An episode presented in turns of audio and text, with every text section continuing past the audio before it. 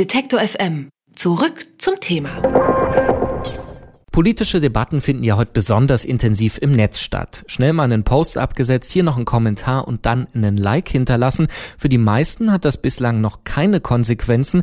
Das kann aber auch ganz anders aussehen, wie einige Fälle in der jüngeren Vergangenheit zeigen. Etwa beim Publizisten Roland Tichy. Der hat auf seiner rechtskonservativen Webseite einen Text veröffentlicht, in dem er von grün-linken Gutmenschen spricht, die geistig psychisch krank seien. Tichy arbeitet gleichzeitig aber auch für die Karriereplattform Xing. Und dieser Text, der sorgte nun für harsche Kritik vieler Nutzer und die drohten damit, ihre Accounts bei Xing zu löschen. Tichy trat deshalb von seinem Job dort zurück. Steigt also das Verantwortungsbewusstsein der Menschen im Netz über das, was sie sagen, oder ist das doch eher der Online-Pranger, der seit einiger Zeit in den Medien kursiert? Das versuchen wir herauszufinden mit Martin Wassermeier. Der ist österreichischer Publizist und Politologe und hat sich in mehreren Büchern unter anderem mit der Kommunikationskultur im Internet beschäftigt. Und ich sage schönen guten Tag, Herr Wassermeier. Einen wunderschönen guten Tag. Gerade auch wenn man den Fall Tichy jetzt betrachtet und so ein paar in der jüngeren Vergangenheit, trügt der Eindruck oder gibt es einen zunehmenden Zusammenhang zwischen dem, was wir online sagen und wie es sich auf unser reales Leben auswirkt? Ja, das eigentlich Überraschende an Ihrer Frage ist, dass wir uns diese Frage erst jetzt so richtig stellen, denn wir müssen uns schon vor Augen führen, dass das Internet ja nicht äh, vor wenigen Tagen vom Himmel gefallen ist, sondern wir in Wahrheit ähm, tatsächlich schon fast eineinhalb, zwei Jahrzehnte damit leben. Das heißt, die Frage, wie sich denn Internettechnologie oder auch digitale Kommunikationsformen in der Realität dann äh, widerspiegeln, diese Frage haben wir uns eigentlich schon äh, vor vielen Jahren gestellt oder hätten sie uns intensiver stellen müssen. Jetzt äh, stehen wir letztendlich äh, vor einer großen Latte von Versäumnissen und gerade auch der Fall Tichy zeigt das ja auch sehr deutlich, dass offensichtlich selbst äh, hochkarätige Journalisten, als der ja Roland Tichy durchaus zu bezeichnen ist, sich nicht ausreichend überlegt, was äh, denn eine solche Publikation im Internet dann auch in der Realität für Folgen haben äh, kann. Wir müssen uns schon auch äh, vergegenwärtigen, dass die Menschen, die sich im Internet herumtollen, ja im realen Leben keine anderen sind.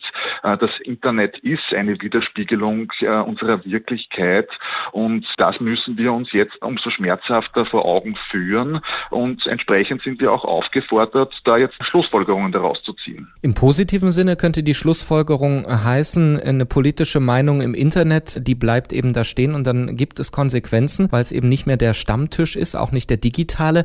Die negative Konsequenz ist eben der Online-Pranger, wo Menschen dann sehr hart angegangen werden, nicht nur Personen des öffentlichen Rechts, sondern auch Privatpersonen. Wie fein ist denn die Linie dazwischen? Naja, ich darf da auch nochmal in Erinnerung rufen, eine Utopie, die wir alle letztendlich im Zusammenhang mit äh, den Internetmöglichkeiten noch in den 90er Jahren hatten, nämlich die Utopie, dass sich da eine neue Agora auftut, wo eine Unmenge Menschen erstmals auch die Möglichkeit vorfinden, zu publizieren, sich öffentlich zu artikulieren, also äh, auch eng verknüpft mit neuen demokratischen Vorstellungen.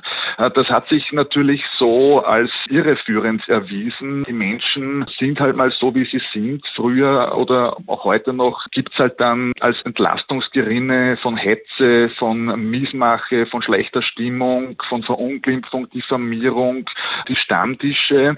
Äh, jetzt natürlich gerade auch durch die sozialen Medien, Stichwort Facebook, haben natürlich eine Vielzahl von Menschen erstmals die Möglichkeit, nicht nur Informationskonsumenten zu sein, sondern auch Information zu produzieren, sei es auch nur durch irgendwelche Rülpser in Kommentarzeilen oder Stellungnahmen. Und ähm, so gesehen äh, ist äh, das jetzt natürlich für uns alle eine sehr große Herausforderung. Ich würde dennoch das äh, durchaus auch mit einem positiven, mit einer positiven äh, Perspektive verknüpfen, denn wir stehen jetzt quasi wie vor einer Prüfung, ob denn ähm, die Regelwerke unserer demokratisch verfassten Gesellschaften aktuell äh, ausreichend sind oder genügen oder ob wir nicht sowas gerade auch in der Rechtsprechung, in der Rechtspraxis etwa im Medienrecht oder auch im Strafrecht nicht doch so etwas benötigen wie ein Update. Wie könnte denn so ein Update aussehen? Also Ideen und Forderungen gibt es ja viele, dass man gegen Fake News vorgeht, dass es eine Art von Zensur von äh, ja rechtlich äh, problematischen Aussagen gibt, aber kommt man da nicht immer zwangsläufig in so einen Graubereich, der eben auch angeprangert wird zwischen Meinungsfreiheit und eben strafrechtlich relevanten Dingen? Wir führen diese Diskussion auch hier in, Österreich mittlerweile sehr lebendig. Da gibt es mehrere Ebenen. Zunächst mal die juristische Ebene. Also hier sind alle Expertinnen und Experten äh, der Überzeugung, dass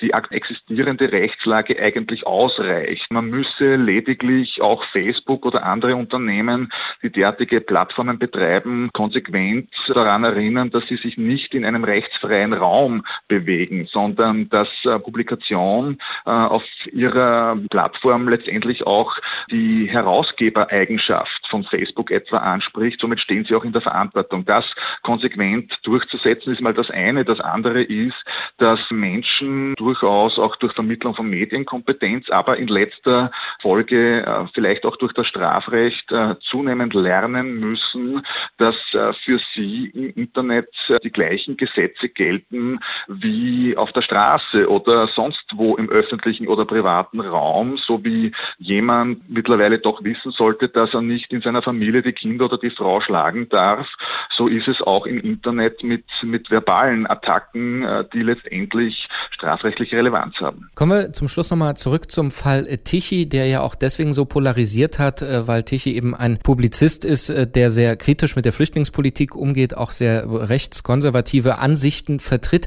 Nun hat die digitale Bohème, sage ich mal, die letzten Jahre und Jahrzehnte immer gefordert, gefordert, man müsse alle ins Internet integrieren, auch die Hausfrau und denjenigen vom Dorf. Und jetzt scheint man ein bisschen überrascht, äh, dass mit der Integration, ähm, gerade über die sozialen Medien, eben auch viele Meinungen kommen, die nicht der Blase der frühen Internetnutzer entspricht. Ist das auch einfach so ein bisschen Kulturschock, dass die Meinungen eben doch ganz anders sind, als viele frühe Internetnutzer sich das gedacht haben? Ja, auch hier kann ich nur noch wiederholen, das Internet, auch die sozialen Medien sind nichts anderes als äh, eine Widerspiegelung unserer Realitäten. Nur weil die Hausfrau oder sonst wer die Möglichkeit vorfindet, jetzt auch das Internet zu nutzen, um sich selber zu artikulieren, heißt das noch lange nicht, dass da jetzt eine demokratische, herzeige, äh, verständnisvolle, tolerante Frau äh, sich bemerkbar macht. Äh, ganz im Gegenteil, äh, das ist tatsächlich oder fungiert wie ein Entlastungsgerinde, dass das, was an Gedankengut letztendlich äh, vorhanden ist, äh, das sehr tief sitzt und sehr tief verinnerlicht ist,